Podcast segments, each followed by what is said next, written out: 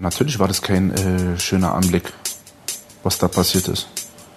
Wenn äh, einer vor, vor deinen Augen oder egal vor welchen Augen äh, abgeknallt wird. Wir wissen nicht, wie glaubwürdig dieser Zeuge dieses Mordes im Rockermilieu ist. Er soll sowohl mit dem Opfer als auch mit den Hells Angels befreundet gewesen sein und sogar Polizeiinformant. Wir haben jemanden hier, der uns besser Auskunft geben kann und helfen kann bei der Aufklärung der Tat. Mein Name ist Christina Pohl, ich starte die Aufnahme und wir sind im Verhör.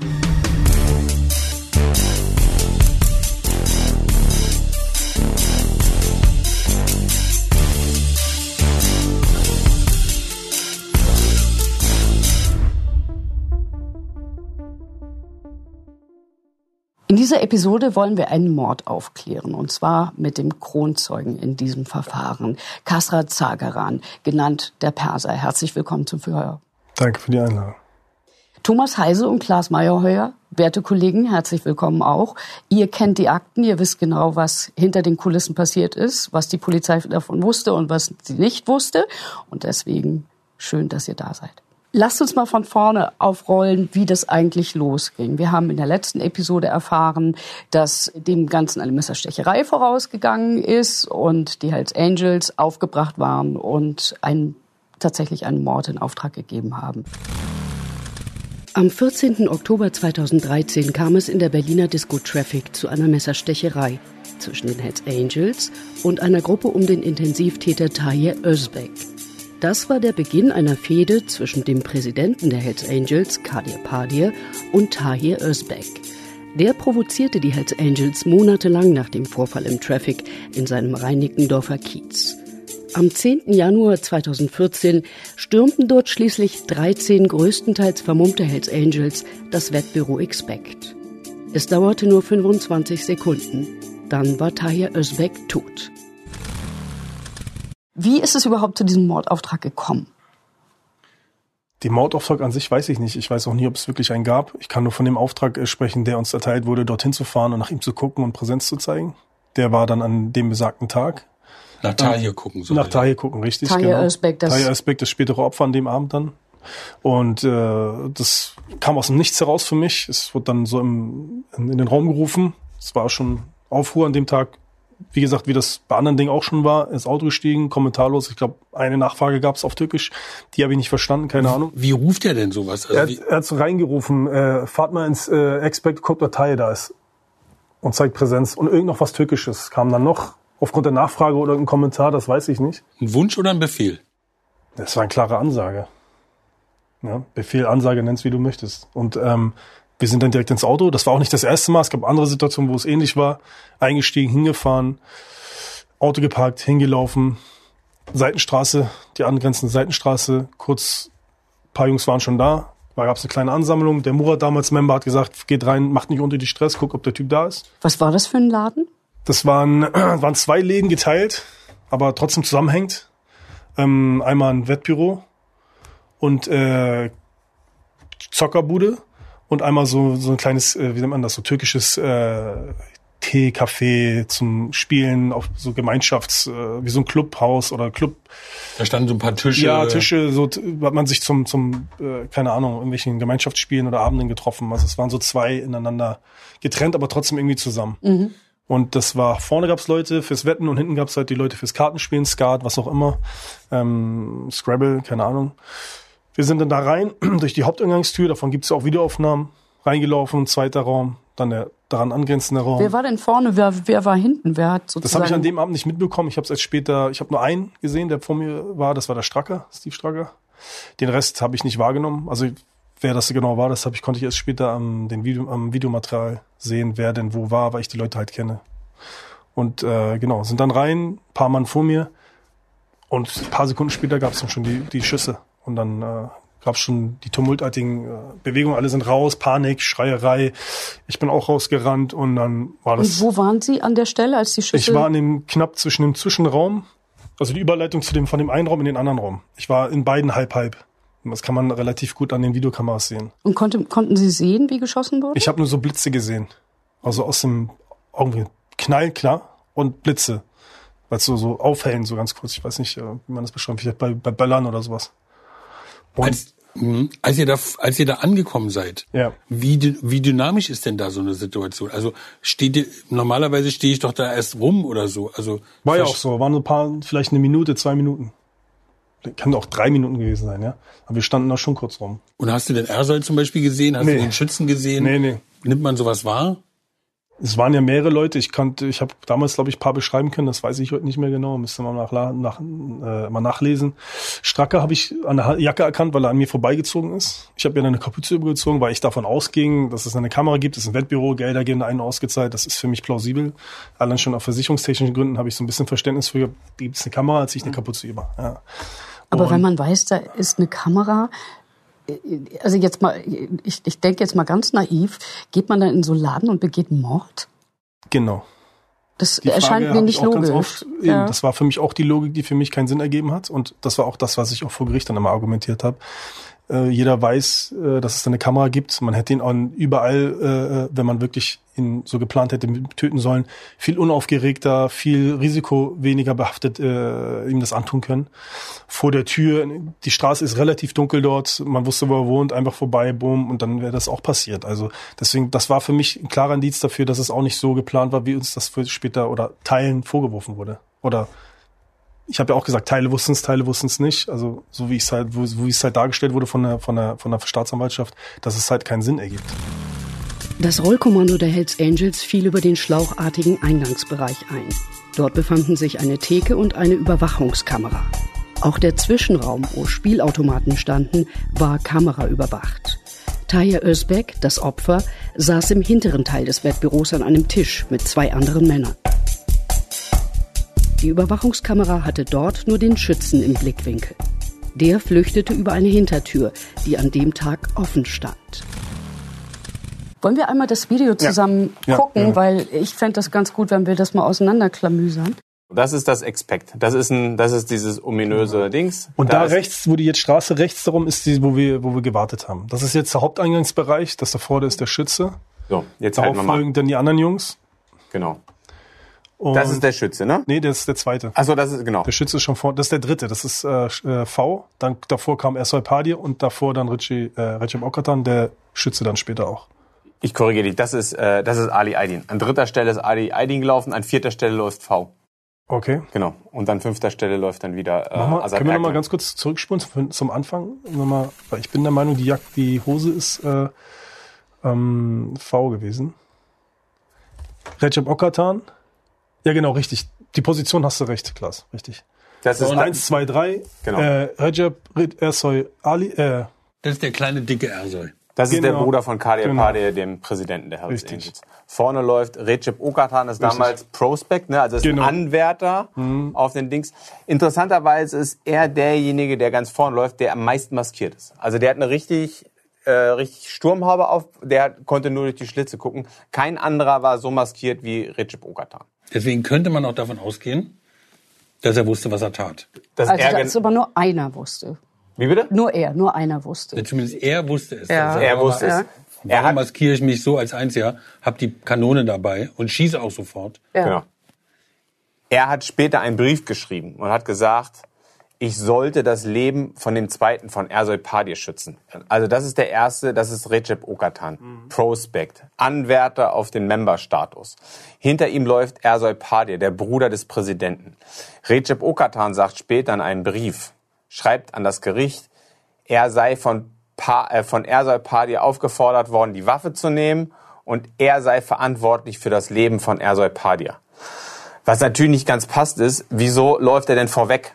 So, wenn er das Leben schützen soll, dann müsste er doch eigentlich, dann müsste er doch an der Seite sein oder müsste reagieren, wenn sein Leben in Gefahr ist. Aber was wir gleich sehen, das passt einfach nicht zu dieser Version. Also das, ich finde, wenn man das sieht, wie die, wie die reingehen und wie der Schütze dann sofort losschießt, dann passt das einfach nicht. Das ist der Zwischenraum jetzt? Das ist der Zwischenraum, das passt einfach nicht zu der Version. So, Und das ist sozusagen, wo, wo ist dieser Raum, wenn man sich das mal das so ist der hintere vorstellt? Bereich vom Das ist der zweiten Teil. das ist der hintere Bereich. Genau. Okay. Und hier sieht man auch, das ist der Schütze. Der ist am stärksten maskiert. Und wenn man das Video nochmal langsam laufen lässt, dann sieht man, er, Er hat auch ausgesagt, er hätte eine Waffe bei dem Opfer gesehen. Die, die Waffe, er habe aus Angst geschossen. Aber was man nicht sieht, er zeigt keine Reaktion beim Reingehen. Er duckt sich nicht oder er hat irgendeine Reaktion. Er geht einfach rein und schießt sofort. Er zieht, schießt achtmal, trifft das Opfer sechsmal. Das Ganze geht wahnsinnig schnell und das war's. Also das Video ist aus meiner Perspektive ein eindeutiger Beleg dafür, dass er es auf jeden Fall wusste, dass er den Auftrag hatte, den vorne zu töten. Und das sieht einfach aus wie eine Exekution. Zielgerichtet. Zielgerichtet, äußerst Ist zielgerichtet. das üblich, eine Schusswaffe mit sich rumzutragen? War das üblich? Nein. Nein. Messer ja, aber Mhm. keine Schusswaffe. Und ähm, er wusste ja auch, wo er fliehen soll. Er ist ja der Einzige, der hinten durch die Seitentür flieht. Also das ähm, Wettbüro ist ja wie so ein Richtig, Schlauch. ja. Und hinten am Ende des Schlauches gibt es sozusagen eine Tür, die, ich weiß gar nicht, ob die immer offen ist. An dem Tag war sie immer offen, weil wir, es gibt ja von den äh, Videoüberwachungen gibt's ja stundenlanges Videomaterial. Wir haben das komplett, wir haben das auch komplett ausgewertet. Wir wissen genau, wer da wann gekommen ist, wann Taille gekommen ist. Das haben wir alles uns genau angeguckt über Stunden. Und ähm, ähm, normalerweise hätte man ja auch denken können, auch andere fliehen hinten durch die Tür. Aber alle anderen drehen einfach sozusagen, der schießt, alle anderen drehen um. Wahrscheinlich, du sagst, du hast dich erschrocken und bist umgedreht, oder? Ja. Ich bin auch, ich habe sogar noch die hinteren überholt. Also das heißt, die hätten eigentlich vor mir draußen sein müssen. Man sieht das später noch im Video, wie so ein schwarzer Schatten. Das bin dann ich, noch an den vorbei ist und raus ist. Ja. Aber das ist ein guter Einwurf, den Thomas da macht, oder äh, weil das ist auch ein Widerspruch, den wir später auch vor, äh, äh, äh, angebracht haben beim Gericht. Einmal das Video, es ergibt keinen Sinn. Und einmal die zweite Ausgangstür. Warum diesen Umgang? Wir haben uns doch da an der Seite getroffen. Dann hätte man einfach rüberschauen können. Er sitzt da, Tür auf, gucken, ist sie auf, auftreten, reinschießen, Tür weg. Auto springen. Keine hätte wirklich irgendwas sehen können. Aber nein, es äh, macht ja Sinn, rumzulaufen. Die, teilweise ist ja auch einer dabei, der hat gar keine Maske auf. Ich glaube, der hat noch eine Selim, Kippe. ne? Nee, Rami, äh, Ram, Rami, Rami El Sadi, El Sadi, Position der 6. raucht, glaube ich, noch eine Kippe ich, beim Reinlaufen. Irgendwie so macht er was. Ja, wirklich. Und riskiert diese ganze Nummer so auffliegen zu lassen, wenn das wirklich so minutiös geplant gewesen wäre. Und statt diesen einfachsten Weg zu nehmen, A, keine Kamera, vermeidender Kamera, B, zweiter Ausgang und wir standen ja da am Eingang. Das heißt, es ist so 1,50 hoch abgeklippt gewesen ungefähr. Genau, Man könnte rüberschauen, ist er da, okay, alles klar, reingehen, rum, fertig. Also von daher, es sind viele Widersprüche, die pro und contra der ganzen Nummer sind, ob man das alle wusste oder nicht. Aber ich bin da chor mit den beiden Meinungen, was bezüglich ihn angeht, der wusste von Anfang an, was er da tut. Okay, können wir noch mal einmal Was, zurück? was ja auch interessant, was man nochmal besprechen muss, er weiß genau, wo er hinlaufen muss. Der guckt ja nicht. Der geht nicht rein und guckt, sitzt er da, sitzt er da, sitzt er da. Nein, er geht zielgerichtet auf das Opfer zu und schießt. Woher wusste er das? Also es muss ja aufgeklärt gewesen sein. Jemand muss dem Schützen vorher gesagt haben, pass auf, der sitzt da und da. Also die Hells Angels, also die Mörder, wussten genau, wo ihr Opfer sitzt. Irgendjemand muss das Opfer verraten haben. Kannten Weil der- Sie den Laden vorher? Also Weil, guck mal, war da mal jemand drin? guck mal, ja. der, Tisch, an dem Taje Özbeck sitzt, ist ja genauso ein Tisch wie der da. Ja. Weißt du? Und da saßen nur drei Leute dran. Das heißt, wenn du reinkommst, musst du wissen, das ist nicht der rechts. Du darfst dich auch nicht vertun. Weißt du, du willst den ja umlegen. Du, wär, ist ja schade, wenn du irgendwie jemand falsch ist, dann musst du nochmal irgendwann los. So, wer, wer hat da drauf Lust? So, das heißt, der muss gewusst haben, wo er ist, wie das Klaas gerade sagt. Weil die sitzen so eng beieinander, da musst du wissen, es ist, wenn du reinkommst, der sitzt da und da. Und der hat das und das an. Hast, hast du denn irgendwie mal mitgekriegt, dass, dass, dass dem Schützen irgendwie gesagt wurde, pass auf, der sitzt da und da oder so? Nein, aber es wäre kein schweres gewesen, ihm das vorab zu sagen. Also ähm, ich weiß ja nicht, wie, wie da mit ihm gesprochen wurde, oder wie er auch gesagt wurde, instruiert, instru, instruiert wurde, du musst so und so, so und so, so und so, oder er vorher selber mal reingelaufen ist als Gast. Ich weiß nicht, muss man mal schauen, wie die Tage vorher waren, aber das wäre mit Sicherheit aufgefallen vorher. Ähm, habe ich nicht mitbekommen. Können wir noch mal zu der Stelle, äh, wo Sie reinkommen, das, damit wir noch mal verstehen, wie viel Sie davon mitbekommen haben. Ja. Man sieht ihn jetzt leider nicht, aber beim Rauslaufen sieht man ihn. Jetzt kommt Selim. Da sind ja auch welche dabei, die gar keine Maske aufhaben, oder? Das Hast du nicht diese Felljacke Der vor Rami. Da- das- nee, das bin ich, der vor Rami. Genau, das ist Rami El Sadi. Ja, der war hinter der, mir. Der äh, nicht maskiert ist. Und hier ist, das müsste Kasra sein. ne? Ja, das genau. ist Schneller als der Schatten. Schneller als der schneller Schatten. als der sein. Schatten. Bei Rami El Sadi sagt zum Beispiel die Kamera, äh, wahrscheinlich geht er davon aus, also er kannte wahrscheinlich diese Kamera nicht. In einer anderen Kameraeinstellung sieht man, wie er die Hand vors Gesicht hält. Ah. In, dem, in der Kamera, in dem Zwischenraum hält er sich die Kamera so vors Gesicht. Offenbar weiß er, dass da eine Kamera ist. Möglicherweise weiß weiß er nicht, dass hier auch noch eine Kamera ist. Vielleicht hat Ja, er gut, aber das ist gedacht, natürlich klar, aber es ist natürlich sehr risikobehaftet, nur Total. kurz so zu machen. Dann mache ich es ja safe, wie du selber auch siehst beim Schützen, Mütze rüber oder Kapuze rüber, weil mich erkennt man ja auch nicht.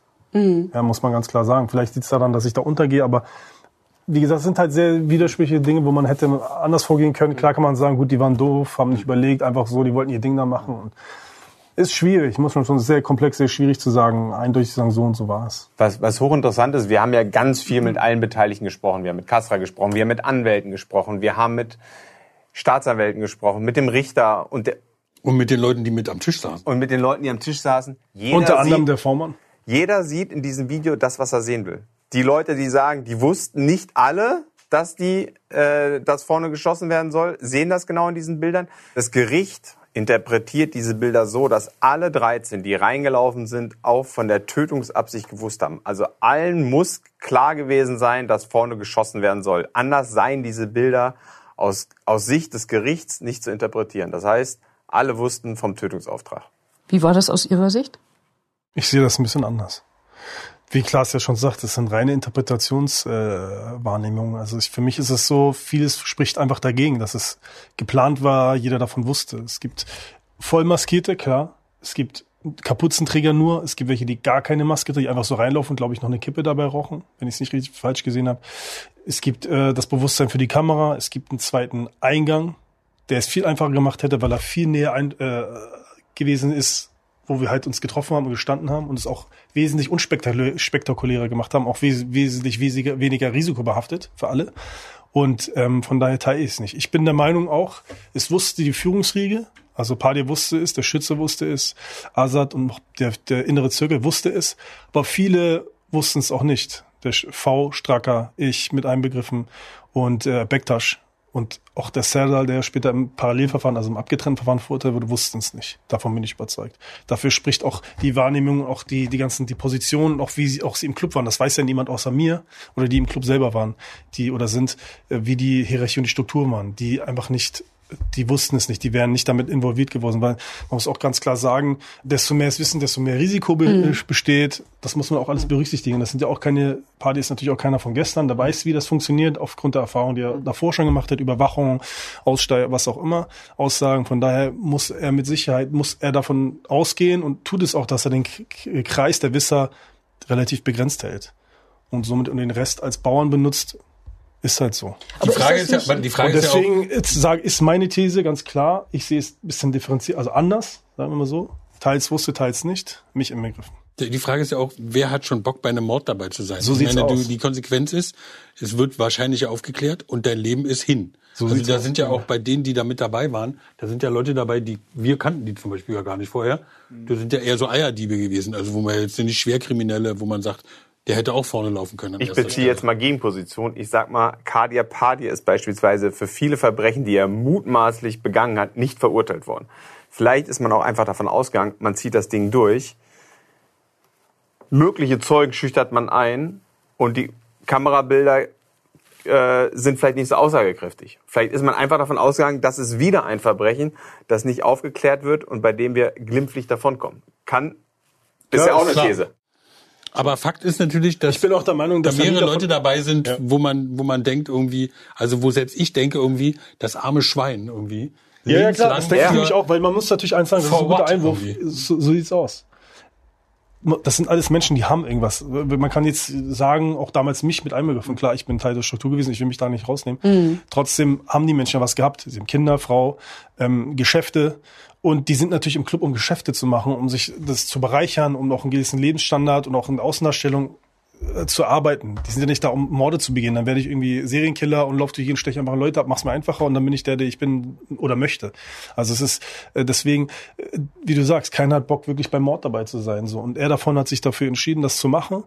Das ist auch ganz klar zu erkennen. Mit der Maskierung, ich das spricht alles für. Ich bin da d'accord, auch mit den Ziel gerichtet, ohne zu zucken, gar keine Diskussion, das habe ich auch vor, vor Gericht so gesagt, aber man muss da differenzieren, was hinten sich abgespielt hat und dementsprechend sehe ich das ein bisschen anders, weil ich es ja auch anders, ich habe es ja auch anders erlebt. Also ich hätte ja keinen, äh, ich bin ja jetzt mit dabei gewesen, man hätte auch sagen können, okay, habe ich gehört im Nachhinein, aber so war es ja einfach nicht. Deswegen finde ich es ist schwierig, man kann es, äh, ich mache es auch keinem niemandem Vorwurf, der es anders sieht.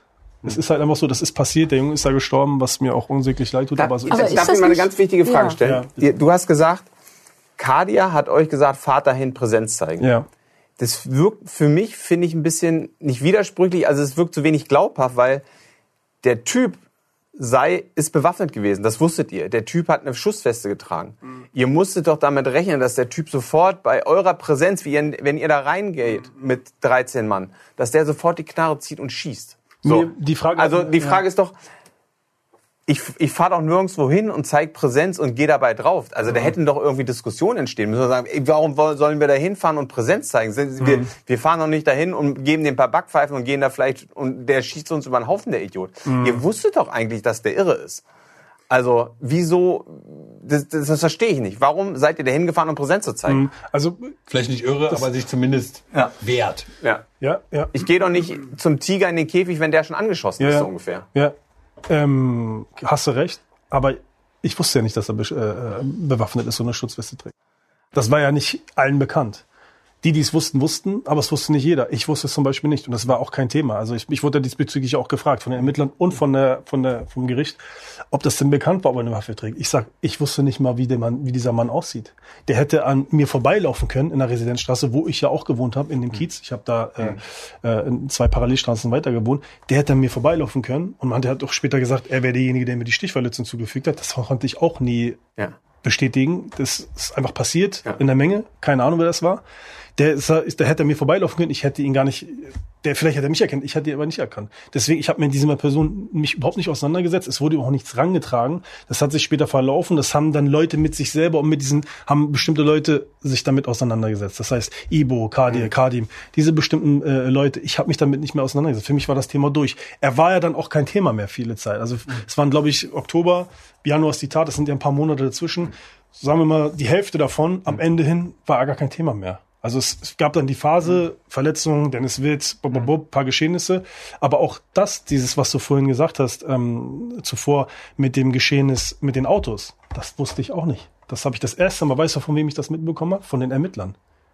Wussten sie davon? Ich sag nee. Und später hat sich rausgestellt, ich war an den Tagen, als das passiert ist, war ich in Hamburg. Ja. Weißt du, das konnte man dann auch wieder, wieder verifizieren. Aber spricht man am Club nicht drüber? Nein, es gab keine hat Kommunikation. Euch, Talia hat euch rausgefordert bis aus Blut. Er hat mich gesagt, ja nicht. Ich habe das ja auch. aber du hast auch da gewohnt in der Nähe. Also Aber diese- Talia all diese ja auch, Dinge, Talia ja, hat ja auch gesagt, re- die Hells Angels haben Ja. ihr Haus, also die haben letzt, letzt, letztendlich haben die Verbot für die gesamte Straße. Ich will hier keine Hells Angels mehr sehen. Mhm. Ja. Der hat die Straße für sich beansprucht und gesagt, hier kommen keine Hells Angels mehr hin. Ja, ja. so, Spricht man über sowas nicht? Wusstest du nicht, dass der euch so provoziert, Nein. Mhm. dass der bewaffnet ist, dass der mit einer Schutzweste durch die Gegend läuft? Nein, wusste ich nicht. Wusste ich nicht. Wir sind kein, kein äh, Talkclub, das ist jetzt mal ein bisschen äh, so zu, be dass man sich untereinander berichtet. Das und das und das und das ist gewesen. Alle haben das Verständnis, wir sind Männer und wir machen das und das, was passiert, darüber wird nicht geredet. So. Es kann Ist hier das und da dieser natürlich. Brudergedanke, ja, dass natürlich, man klar. irgendwie- Brudergedanke ja. und auch Selbstschutz. Man muss natürlich auch eins wissen, na klar, hier und da kannst du nie äh, sicher sein, okay, der hat jetzt mit ihm gesprochen. Das hat auch stattgefunden. Ich habe mit Bektasch ja auch gesprochen. Weil einfach ich, was war, was geht hier ab? Ja. Aber es ist jetzt kein, so wie als, man muss ganz klar sagen, das sind abgeschottete Strukturen, die darauf aus fixiert sind, Leuten zu schaden, kriminelle Dinge zu begehen. Und die wissen ganz genau, solange ich nicht über meine kriminellen Dinge rede, passiert mir auch nichts in Anführungsstrichen und keiner kann was gegen mich machen. Das ist nicht dieses Verständnis, was du als, Entschuldigung, das ist nicht böse gemeint, als Otto Normalo, der in diesen Strukturen nicht lebt und die auch nicht, äh, mit denen nicht zu tun hat, als Otto Normalo. Da muss man noch drüber reden, da wird jemand erschossen, das muss man noch wissen. Verstehe ich. In dem normalen Leben ja, aber nicht in diesen Clubstrukturen. Dort wird nicht gesprochen, es ist kein, äh, man unterrichtet sich nicht, es sei denn, es ist der Sergeant oder der, der, der, der Präsident, Padi in dem Fall, oder Ibrahim Karadak, Sergeant at Arms, dass man da über rapportet, aber man tauscht sich nicht aus, er hat gesehen, der hat das und das gemacht. Das passiert einfach nicht, weil man einfach dazu erzogen wird in dem Club auch. Es wird nicht geredet, du hältst das Maul, du äh, stehst deinem Mann und alles, was passiert, nimmst du so hin, wie es ist. Ob es Knast ist, du verletzt wirst oder irgendwelche Repressalien über die Polizei dich ergehen. Du hältst einfach das Maul. Und man tauscht sich nicht aus. A, Gefahr, Überwachung. B, halt's einfach dein Maul, du bist ein Mann. Und so Also, ist das. Deswegen, Aber dann das, muss, das ist ja so, dass Kadir schickt euch in ein Höllenfahrtskommando. Ja. Der schickt euch zu einem Typen Richtig. rein, der bewaffnet ist, der sofort Richtig. schießen würde. Richtig. Und gibt euch nicht die nötigen Informationen. Also beziehungsweise, das, da, muss, da müssen auch hinterher auch Diskussionen entstehen. nee, es gab ja Informationen, sonst hätte der vorne ja nicht geschossen. ja, aber Ich, ich, ich sage, das ist mein, meine Theorie. Ich kann es ja nicht anders. Er hat Leute eingeweiht in seinem engsten Kreis die die für, für, für plausibel hält. Recep Okatan muss man dazu auch sagen, um das zu bewerten, wie seine Verbindung zum Club ist, ist auch familiär gewesen. Sergeant Arms ist der Ibrahim Karadak gewesen, das ist sein Cousin. So. Da herrscht noch mal eine ganz andere Verbindung, als wenn ich das mache. XY zugezogener Member, gut, okay, Bruder, aber es ist alles nur äh, heiße Luft am Ende des Tages, wenn es wirklich drauf ankommt. Da, ja. Und ähm, von daher ist das eine ganz andere Verbindung. Leute, die involviert wurden, enger Kreis, das muss ja alle, muss man ja alles berücksichtigen. Und das habe ich ja auch immer thematisiert. Es gibt nicht nur diese Struktur, wie man sie euch vorlebt. Es gibt dort eine Struktur, die sich selbstverständlich hat, selbst ver, oder wie nennt man Verselbstständigt das? hat. Verselbstständigt hat, Dankeschön, die für sich entscheidet, wem was Gutes geschieht oder was Schlechtes wo keiner irgendwie Mitspracherecht hat, auch wenn er es auf Papier hat. So. Dementsprechend kann ihm das ja auch scheißegal sein. Die Leute kommen und gehen. Das hat er auch ganz oft kommuniziert. Ich habe ja auch Beispiele genannt. Es ist mir scheißegal. Ich kann die Leute austauschen, wie ich möchte. Das habe ich alles vor Gericht, um auch zu, darzustellen, wie die Denkweise dieses Menschen, dieses Menschen ist. Es gab immer nur Aber ihn. er, er- er war ja nun, er war ja nun derjenige, der Wer? den äh, Kadir Padir, Ja. der große Präsident, war ja nun derjenige, der den Beef hatte mit dem Opfer, Richtig. mit Tahir Özbek. Genau. Warum ist er eigentlich nicht mitgekommen? Also Kadir Der, macht sich doch nicht die Finger schmutzig. Der will doch nicht in den Knast gehen. Der ist Ich glaube, General. Er ist der, er ist der Chef. Ich meine, hast du irgendwie schon mal einen Chef gesehen, der sich mit dem, mit dem, Pers- mit dem Personal streitet? Also ich Nein, kenn aber ich gibt's kenne das aus dem Militär so, aus dem Militär so, dass natürlich, äh, ne, wir, wir sprachen ja schon darüber, dass Es wird die runter- Hells ja, es wird Angels runter- Im alten tatsächlich, Rom sind die noch vorne Ja, ja. weggeritten. genau, so, aber das ist offensichtlich bei dem In Reinickendorf reitet da keiner mehr vorne weg. Da ist der Präsident. nicht der Fall. Also Nee, das ist einfach, man muss auch da sagen, er will natürlich nicht in den Knast gehen. Dem ging's Ja. gut. Der hat drei AMGs gehabt. In der Türkei hat er was gehabt, hat sein Geschäft gehabt, hat überall seine Finger mit drin gehabt. Im Wedding gab's äh, Umschlagsplatz, Drogen, Hasch. Hat der nicht auch mal einen weißen Bentley gehabt? einen weißen Bentley mit Mansuri-Ausstattung, der auch ein paar mehrere tausend Euro gekostet hat. Also ihm ging's gut und das setzt du dann nicht aufs Spiel. Er hat einen Ruf gehabt, alle sind gekuscht. Und das ist natürlich auch so ein erhabenes Gefühl. Die Leute bücken sich für dich. Oh, mm, okay, okay, oh Gott, ich will keine Angst und hier kannst du für mich und hier hast du 20.000, kannst du für mich klären. So läuft das ja ab. So läuft das auch bei den Clans ab. Also alle, die oben stehen, haben einen gewissen, ne, die sind ja nicht da einfach so, weil sie Bock, die haben da Bock drauf und dementsprechend hat er natürlich keinen Bock, das zu verlieren. Und deswegen wird dein Teufel tun, die Straftat so auszulegen, dass sie zu, zurückzuführen ist. Ich bin auch, gehe auch davon aus, dass er nie davon ausgegangen ist, dass er dafür äh, äh, belangt wird. Ich glaube einfach, das sind Umstände gewesen, die einfach ihm zu Gunst, Ungunsten ihm ausgelegt wurden und die dann auch dazu geführt haben, dass er dann später auch weggehaftet wurde. Ja. ich glaube, er hat Man- mit, man- ich glaube, er hat mit gewissen Leuten nicht gerechnet. Er hat mit äh, nicht gerechnet, dass ich aussteige. Er hat nicht gerechnet, dass es im Umfeld ein paar Leute gibt, die wirklich äh, äh, Rückgrat haben und sich dazu auch äu- geäußert haben. Ich glaube auch nicht, dass er gerechnet hat, dass diese VP-Thematik so tief im Thema ist, die so auch direkt zu ihm führt, namentlich mit dem, er hat einen Auftrag gegeben, es passiert, ne, vor Person äh, Oktober dann bis zum Ende. Und deswegen ist ihm das doch scheißegal, ob ich, er mochte mich eh nicht. Ich war ihm doch scheißegal. Ob ich im Knast warum mit- nicht? Gab es da es irgendwie gab mal Vorfälle oder? kurz anderes Thema. Ja, ich Ja. glaube, viele Dinge, wo wir aneinander gerasselt sind. Es gibt TKÜs, wo gesagt wird, der muss weg, er muss weg, er ist ein Idiot, Wichser, was denkt er, wer der ist? Es gibt, gab eine, viele Dinge. Es gibt eine sehr schöne Geschichte, die kannst du mal erzählen. Ja. Äh, Von der Autofahrt, Genau. die ja wirklich heftig ist. Ja, ja, ist klasse anders. Ich würde ganz kurz das Ja, noch ja. zumachen. Und dem ist ihm das doch scheißegal. Seine Ängsten sind ja nicht dabei. Die Ängsten sind auch in der Türkei. Ein Esserpai ist in der Türkei. Ein Azad Erkman ist in der Türkei. Der Einzige, der wirklich äh, dich als, als eng im Knast ist, ist Recep Okatan. Der Rest ist weg. Ibrahim Karatek ist in der Türkei. Okay, aber Er ist der Einzige vom Inner Circle, der in Haft sitzt. Das muss man sich einfach nochmal bewusst sein. Ich glaube, das vergessen viele. der Rest Recep ist geopfert entweder wird, in Freiheit oder auf der Flucht in Freiheit. Das muss man, Recep ist geopfert worden, das ist ein Bauer gewesen, muss man ganz klar sagen. So, das war es einfach so. Er hat das mit sich machen lassen. Und die anderen sind einfach mit runtergefallen. Scheißegal.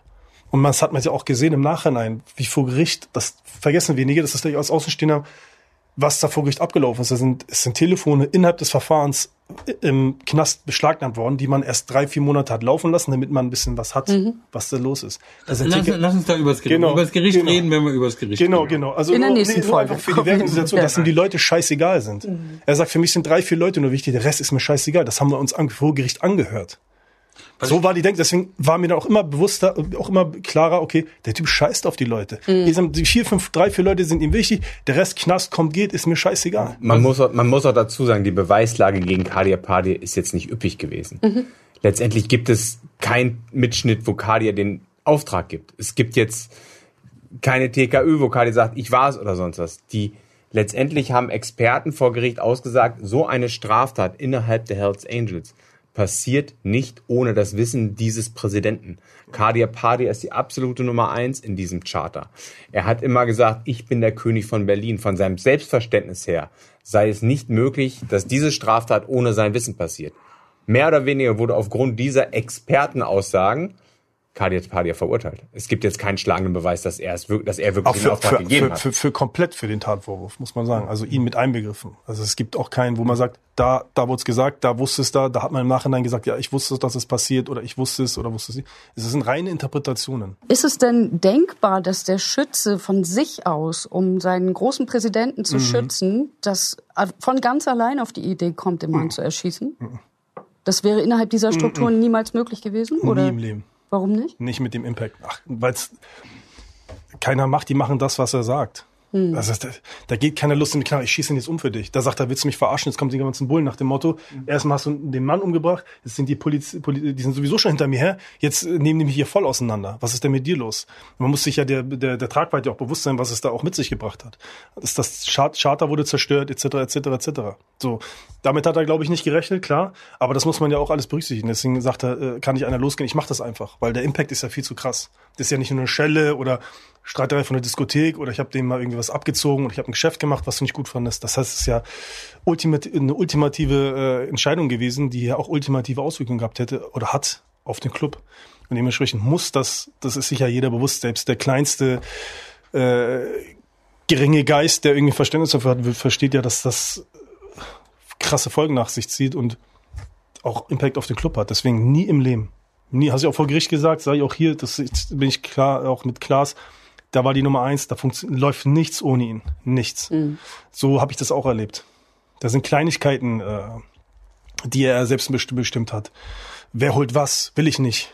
Oder wer fährt mit, will ich nicht. Könnte ihm eigentlich völlig egal sein, ob der da mitfährt oder nicht mitfährt. Das sind Lappalien, wo man denkt, sich da ein Chef oder Führer von irgendetwas, der irgendwie eine, eine Chefposition hat, der interessiert nicht, ob der mitfährt oder nicht mitfährt. Es ist mir egal. Aber es war ihm alles, der hat überall entschieden und wollte überall sein Ohr drin haben und völliger Überwachungswahn und Führungswahn und auch manipulativer Wahn. Das ist natürlich auch eine Manipulation. Leute, Ka- Ja. es gibt eine Zeugin, die euch gesehen hat, als ihr aus dem Laden rausgegangen seid. Ne? Zu den Autos. Die sagt, die sind ganz wie so ein Flashmob. Ganz konzentriert in die Richtung zu den Autos. Keine Diskussion, keine Schreierei. Das lief sehr konzentriert ab, sportlich, wie so eine Wandergruppe. So.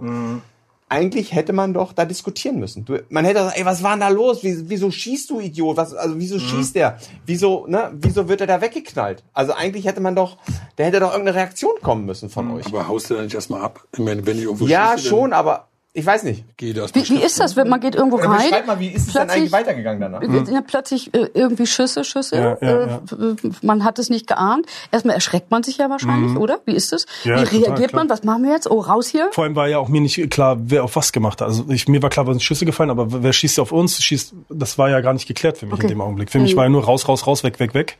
Ich habe das ja auch damals vor Gericht gesagt. Ich weiß nicht, bin da nicht lang gelaufen. Ich kenne die Aussage, die die Frau beschrieben hat, weil das war ja die lange Resi runter, die hat sie beschrieben. Ich bin ja um die Ecke raus. Also ich bin Hausauto. Hausauto und direkt zu mir. Für mich war Ziel nach Hause. Ich habe mich erschrocken, das was du auch erstmal weg. Und dann wurde ich ja eingesammelt von Tabukschuh und so. Und da war meine Reaktion genau die, die du beschrieben hast. Ich weiß nicht, ob du das jetzt warst oder was war hier los, was war hier los, was war hier los. Das habe ich äh, alle der Beteiligten im Auto gefragt und keiner hat mir eine Antwort gegeben. Die wussten es auch nicht. Und alle waren auch total auf Adrenalin. Was ist hier los? Ey, was war hier los? Was ist passiert? Was ist passiert?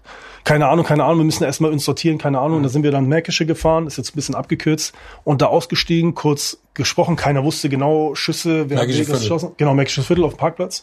Wer hat da wirklich geschossen? Wer auf wen? Jemand getroffen? Müssen wir nicht mal sagen, wie spät es da war? Ich meine, wir haben irgendwie, wir reden immer über den Mord. Es war Das war nachts. Also 23 Uhr. 23 Uhr, 12 Uhr, so um die ganzen Zeitraum. 23 Die Uhr seid ihr, die da, Tat seid ihr da rein? von und dann- 11 an bis, genau. Und das war halt stockdunkel, es war halt Winter, Januar, also dementsprechend auch äh, relativ äh, dunkel, klare Nacht, weiß ich noch, lag kein Schnee. Und da kurz geredet, ausgesprochen, was war los, was war los? Keiner hat gesagt, ey, der wurde erschossen, der hat auf uns geschossen. Es wurde, es wurde gesagt, wer hat geschossen? Wurde jemand getroffen, was war da los, was ist passiert? Und wusste es irgendjemand, wer Nein, geschossen hat? nein. Von denen, die da waren, Entschuldigung, keiner. Mit denen du im Auto du was? Genau, genau. Niemand. Da haben sich die Leute dann entschieden, die da waren, die habe ich auch damals benannt. Wir fahren zurück. Der eine wollte nach Hause, der andere gesagt, ich fahre ins äh, Sahara, ich will wissen, was passiert ist. Ich war einer von denen, der gesagt, ich fahr ins, gesagt hat, ich fahre ins Sahara und ich möchte wissen, was da los ist. Dann bin ich mit Azad Eggman. Sahara ist das Vereinsheim. Richtig, gewesen. genau, das, dieses Café, Vereinsheim nicht das Café gewesen, ähm, so wie Other Place, wie in Potsdam so ungefähr, sind dann zum Märkischen Viertel ins Zentrum gelaufen, wo der Bus ist und diese ganzen äh, Einkaufsläden, Taxi gestiegen, losgefahren. Direkt auf un, un, ohne Umwege, direkt mit dem Taxi ins äh, Sahara, ausgestiegen, da stand schon eine Rockerditz, dann hat Streife re relativ nah am Café, was unüblich war. Auch auf der Seite, normalerweise stehen sie mir gegenüber, bei der Bus, äh, Busseite ausgestiegen, die, einer saß im Auto, angeguckt, angeguckt, reingegangen. Und da war schon für mich klar, okay, ich will wissen, was hier Da, los ist. darf ich mal einhaken? Richtig. Ja, bitte. Du hast deine Kleidung gewechselt, oder? Nee. Du hast doch was Meine anderes. Kleidung, das war genau das, was mich ja später dann zur Verhaftung gebracht. Ich habe meine Kleidung eben nicht gewechselt. Doch, beim Burger King hattest du nicht was anderes an? Nein. Im Gegenteil, ich hatte genau das an, was ich auf dem Video anhatte und das hat das später dazu geführt, dass sie mich verhaftet haben. Okay, Die Hose und die Schuhe waren genau das, was äh, ich auf dem Video auch anhatte. Und Aber eine andere Jacke, ne? eine andere Jacke, ja, weil die Genau, Jacke, eine andere hat, Jacke, die genau. Jacke hat jemand äh, weggeschmissen oder für sich genommen. Okay, aber, Aber lass du nochmal zurückspulen. Da, ganz kurz. Ja. Du hast gesagt, du wusstest noch nicht, was passiert ist, schmeißt aber deine Jacke weg. Nee, da das sagt ist- das Gericht irgendwie, ich glaube, das Gericht sagt so, das passt irgendwie nicht. Wieso schmeißt er seine Jacke weg, wenn er eigentlich gar nicht weiß, was passiert ist? Ist ja nicht danach passiert. Ich bin ja ins Sahara gefahren, habe meine Jacke über den Stuhl gelegt. Es war im Sahara und dann ist die Jacke ja später weggekommen. Das heißt, ich wusste, meine Jacke die hat jemand weggeschmissen. Das habe ich ja auch gesagt. Ich, so ungefähr war es. Es ist so ein bisschen länger Du her. weißt nicht, wer die. Nein, weiß ich nicht. Und dann bin ich aus. Ich habe ja alles andere, hätte ich ja weggeschmissen. Ich hätte rausgehen können, Hause, Schuhe, Jacke, wenn das alles für mich so klar gewesen wäre. Warum soll ich nur die Jacke ausziehen? Also, Dann wart ihr im Sahara. da saßen wir im Sahara, richtig. Wo war genau. Kadir Padir? Kadir Padir Was war. übrigens kein normales Café ist, wo man einfach Nein, reingehen nein, konnte, um Kaffee zu trinken. Na, hätte er versuchen können, aber wer Ja. nicht. Äh, Wir haben es einmal probiert. gibt's ja auch. ist nicht so gut ausgegangen. Genau. Kadir Padir war, ich weiß nicht, ob er gleich da war, ich ihn gleich gesehen habe, er war auf jeden Fall im Laufe des Abends im Sahara. Er war nicht am, am soweit ich weiß, nicht am Expect oder so.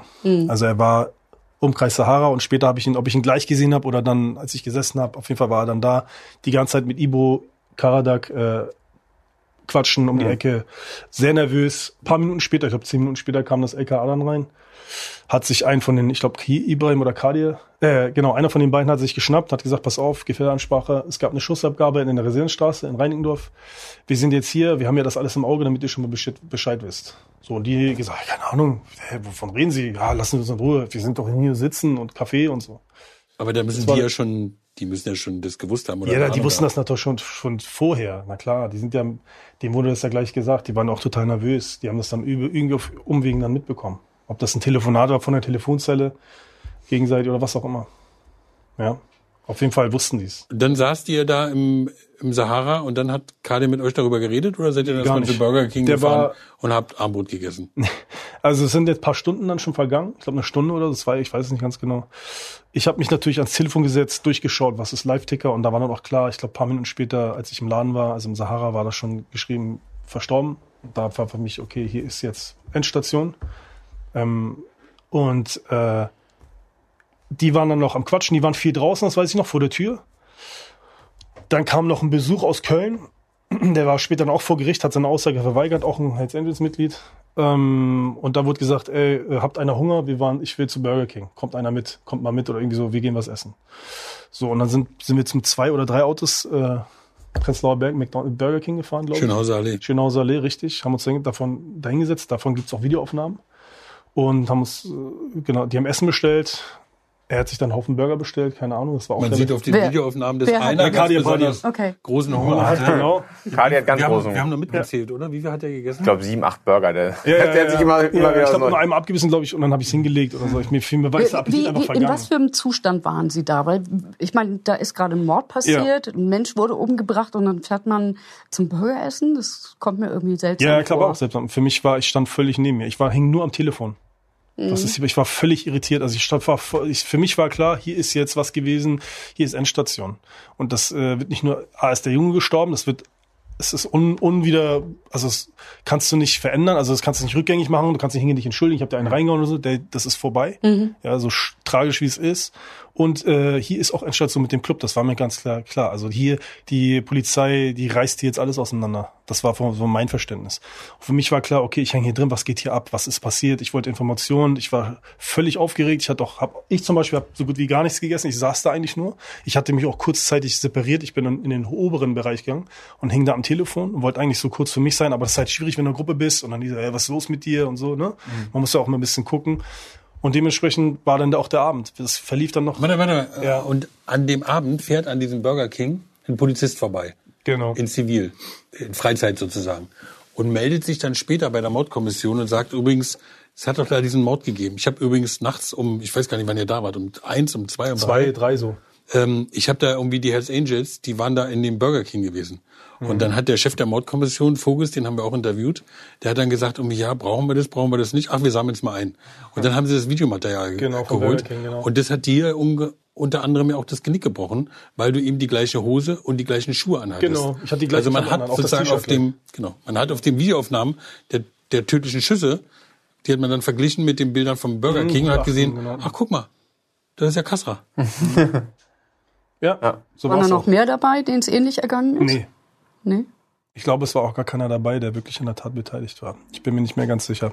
Das kann ich, ich glaube, Nee, dann- doch, Tavukshu, der hatte eine andere Jacke an. Das weiß ich jetzt auch nicht mehr so Er genau. hatte diesen Pullover an oder so. Ich kann es nicht mehr genau sagen. Auf jeden Fall ein, zwei Leute waren dabei. Auf jeden Fall zum Thema Klamotten. Ich hatte genau dasselbe an wie äh, vorher. Auch nur eine andere Jacke, vielleicht so ein, auch ein Pullover oder so. Aber bei Tavukcu war ja eh klar, den kriegen Ja, wir. der war ja auch offen, der, war so, war- der war ja, Tavukcu war Nummer 13, das ist der, der nur mal so in die Tür reingekommen ist Ja. vom Expect. Und der war auch so schlecht maskiert, dass man den hinterher erkannt hat, sofort. Also die szenekundigen Beamten der Polizei haben den sofort identifiziert, genauso wie bei Selim Bektasch. Die beiden sind zuerst verhaftet worden. Interessanterweise der Tavukcu, also der Nummer 13, der hat äh, im Knast geheult. Und der wollte dann irgendwann mit der Polizei sprechen. Und hat dann sich an die Polizei gewandt. Die Polizei hat dann direkt die Staatsanwaltschaft mitgebracht. Oberstaatsanwaltschaft Kamstra, zu dem kommen wir später noch bei Kassra, hat dann die klare Ansage gemacht, also wenn du hier aussagst, dann springst du ins kalte Wasser. Der Hells Angels wollte aus der U-Haft raus. Er hat gesagt, ich rede mit euch nur, wenn ich aus der U-Haft rauskomme. Das wollte ihm natürlich, das kann die Staatsanwaltschaft nicht zusichern, das darf sie gar nicht. Der wollte zu seiner Perle, oder? Das weiß ich nicht mehr genau. Jedenfalls hat er gesagt, na gut, dann rede ich erst, dann ich schlafe noch mal eine Nacht drüber, sagt der Hells Angel. Und dann hat er aber noch mal mit dem Polizisten gequatscht. Und da hat er gesagt, beispielsweise, es hat einen Auftrag gegeben. Kadia Padia hat uns einen Auftrag gegeben und er hat ihn aber nicht alleine gegeben. Wer der zweite gewesen sein soll, der zweite Auftraggeber hat er nicht gesagt. So später hat er, also er hat nie dann eine offizielle Vernehmung gemacht, aber in diesem Zwischengespräch mehr oder weniger hat er es gesagt, dass es einen Auftrag gegeben haben soll. Darauf stützt sich beispielsweise das Gericht und hat gesagt, alle haben es gewusst, weil auch der Nummer 13 hat es gewusst. Okay, wie viele Leute sind bis zu dem Zeitpunkt verhaftet? Wann wurden sie Nee, verhaftet? lass uns mal, der Ja. ja. die, die Nacht geht schon noch cool weiter. ah, okay, ja, ja, ja, ja. ja, Hm, irgendwie hm, der, ja.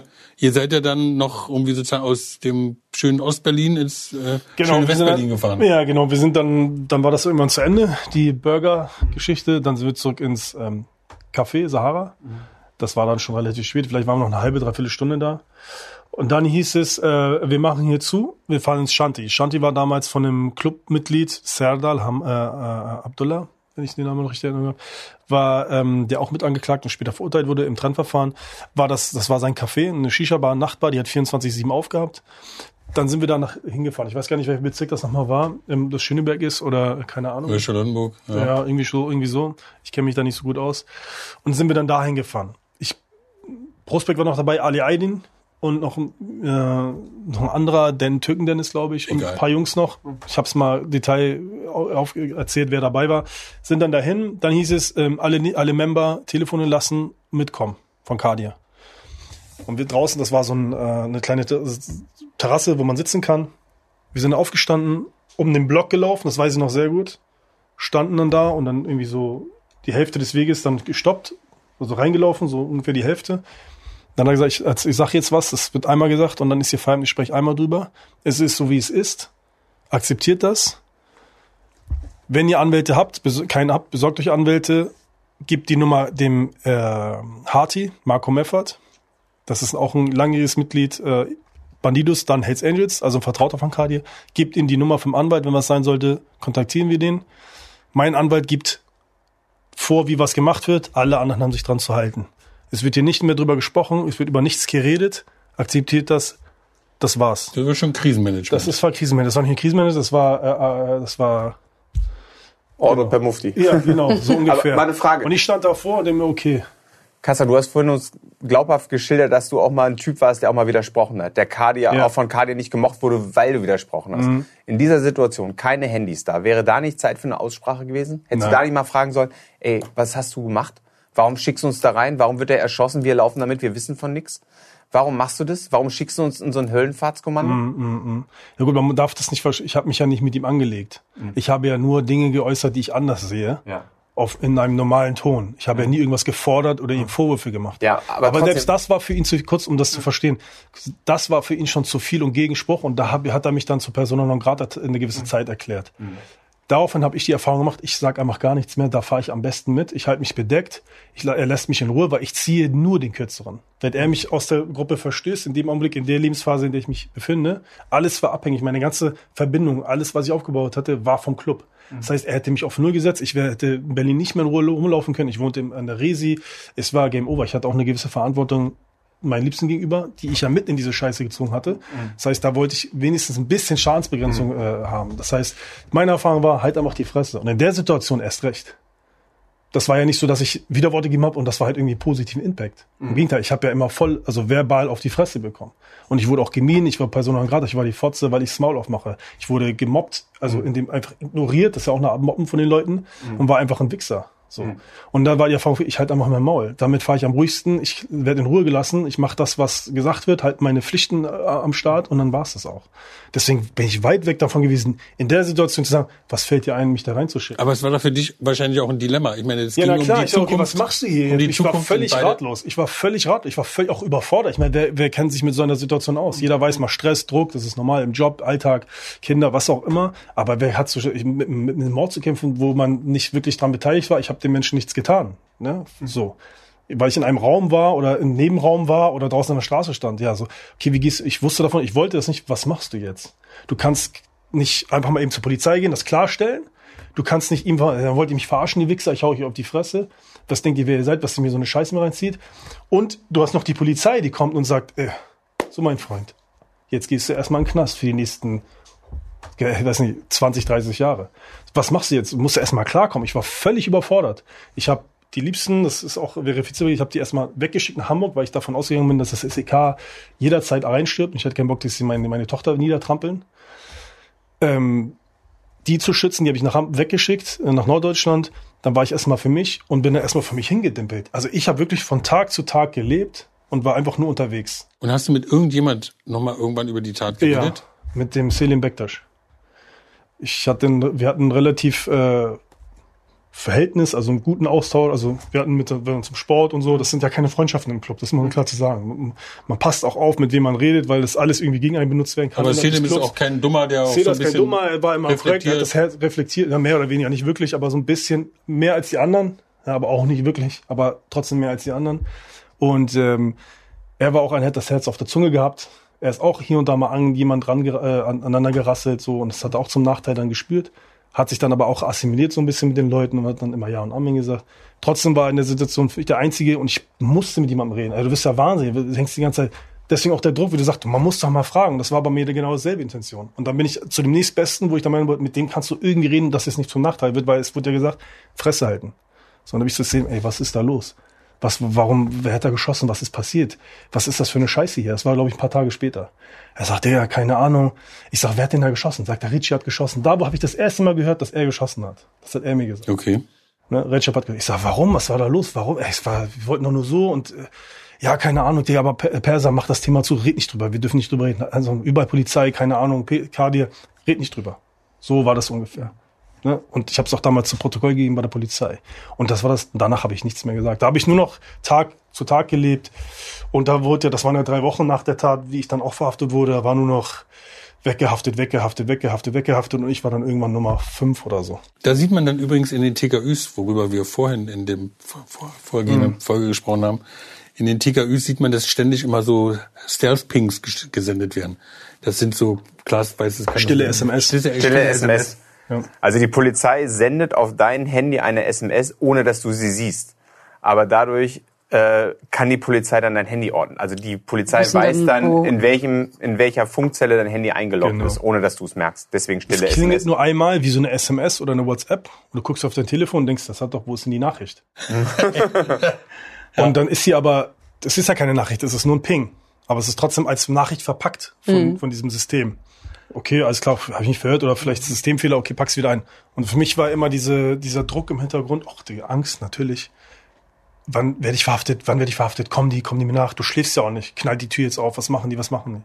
Das war ja dann schlussendlich auch so, dass sie mich zu Hause nachts oder relativ neun Uhr morgens, was spät für ein SEK ist, rausgefischt gefischt haben. Ne? Aber es ist erstmal, okay, jetzt ist es passiert, das ist erstmal weg, aber das fängt ja erst an. Du kommst in den Knast. Das ist wie, als wenn dir jemand den, den, den Boden unter den Füßen wegzieht. Das ist, du bist, also das war für mich so.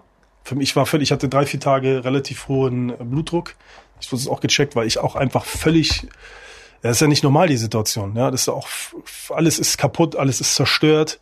Ähm, so viel ist kaputt gegangen, man hat sich auch ein bisschen was aufgebaut. Ja, ich habe mich, mich mein Geld mit kriminellen Machenschaften verdient, sondern ich habe legal mein Geld verdient, ich habe gearbeitet. So, ich war jetzt nicht irgendwie in Drogengeschäfte verwickelt oder hab hier und da Erpressung und so, sondern ich habe normal mein Geld verdient Womit? Mit äh, Bau und als vor äh, ich habe so ein bisschen mit Baufirmen gemacht und habe mich da ein bisschen beteiligt und so mir auch, ne? Und hier und da mal nicht versteuert das habe ich auch vor Gericht alles geklärt gehabt aber trotzdem war das halt nicht kein ich habe niemanden geschadet oder jemanden verletzt oder irgendwie sonst so oder jemanden süchtig gemacht mit irgendwelchen Dingen und daraus mich bereichert. Sondern das war einfach so hatte mir was aufgebaut ich bin mit nichts gekommen das war alles kaputt. Du weißt nicht, dann kriegst du den Haftbefehl, steht da mit so, einer, mit so einem Tatvorwurf, denkst du, oh mein Gott, war doch nicht so, was ist hier los? Und dann bist du erstmal drei Tage erstmal wach, so ungefähr. Dann senkt sich das, dann versuchst du sachlich zu sein, setzt dich mit dem Anwalt auseinander, versuchst so ein bisschen was zu machen, ein bisschen Schadensbegrenzung, was gar nicht geht, aber du denkst es. Familie reden, hin und her über einen Anwalt. Und, Und dann hatten- hast du den Anwalt gewechselt, ne? genau, ich hatte erstmal dann vom Anwalt welche gestellt bekommen, also zwei gestellt bekommen. Vom Club sind die Vom gestellt. Club, genau, richtig, vom Club, Entschuldigung. Da ahnt man ja, wo es hingeht. Da, Hat was er mir da, auch gesagt. Was ist da oberste Maxime, wenn so ein Anwalt kommt? Sagt er dann, wir gucken mal, was das Beste für Sie ist oder was das Er Beste? sagt, du hältst erstmal die Fresse. Ah, okay. Aber was sagt, glaube ich, jeder Anwalt erstmal, um sich einen Überblick zu verschaffen? Das ist erstmal nicht verwerflich, sondern aber ihm war, du hältst erstmal dein Maul. Ähm, so hat er es nicht gesagt, aber so war der ne, von, vom Club auch aus, du hältst deinen Mund. Und mir war natürlich von durchaus, ich war ja kein doof, ich war ja nicht doof gewesen. Mir war natürlich klar, der Interesse, vertritt nicht meine Interessen, sondern die des Clubs. Er wird vom Club bezahlt, also ist auch für den Club da und nicht für mich. Das ist rein pro forma und offiziell, aber nichts äh, für mich wirklich. Und da gab es eine Situation in einem Gespräch, wir hatten zwei, drei Gespräche, da hieß es ja, einer würde irgendwie, äh, hat er mit der Polizei geredet. In dem Fall ist das, was Klaas schon angeschnitten hat, der Tavukschuh. Das war ja auch aktenkundig, müssen sie ja. Und äh, ja, aber man wäre ja gut verbunden mit den anderen Anwälten. Man würde das schon mitbekommen, wenn einer wackelt und würde dann dementsprechend handeln und Maßnahmen ergreifen. Und da war für mich, okay, alles klar, was ist hier los? Du kannst dir nicht vertrauen, du musst aufpassen, was du mit denen redest. Deine Gedanken nicht äußern, weil ich habe natürlich mit, dem Gedanken- immer gespielt von Anfang an, äh, wie erkläre ich, dass es nicht so war, wie sie es mir vor, vorwerfen und wie es auch da geschildert wird in der Öffentlichkeit und auch von seitens der, der, der Staatsanwaltschaft, der Behörde. Ich kann, vom Club aus darf ich nicht aussagen, aber ich will hier auch nicht für irgendwas verknackt werden, was ich nicht wirklich so begangen habe oder was man so in dem Ausmaß, wie, wie es mir vorgeworfen, was machst du jetzt? Und da war natürlich, okay, was machst du? Abgewegt, nachgedacht, nachgedacht. Und da war dann wirklich so eine dritte Macht so, kam ein Anwalt, der wurde mir von einer Bekannten äh, äh, geschickt. Der hat sich dann so an mich ran, was er ja normalerweise nicht kann, aber er hat so hintenrum, kannte jemanden, er sagt, ich möchte kurz mit ihm sprechen, im Vorbeigehen. Ich komme von der und der, lass uns reden. Okay, ich war erstmal, dann bin ich weg. Und dann habe ich irgendwie eine Vollmacht bekommen, die habe ich da unterschrieben. Und dann kam er wieder, ihr Anwalt ist da. Und ich wusste gar nicht, welcher Anwalt. Ich dachte, die, die anderen, ne? Und dann hat er gesagt, ja, ich bin der und der, du hast so eine Vollmacht unterschrieben. Ich wusste jetzt nicht, war auch voll, ich habe das einfach Das war dann, unterschrieben. das war dann äh, Steffen Schoppe gewesen. Das war dann Steffen Schoppe, genau, hätte ich jetzt auch gesagt. Der hat gesagt, pass auf, ich komme von deiner Bekannten. Äh, hier ist voll die Kacke am Dampfen, was ist hier los? Ich bin ein alter Bekannter.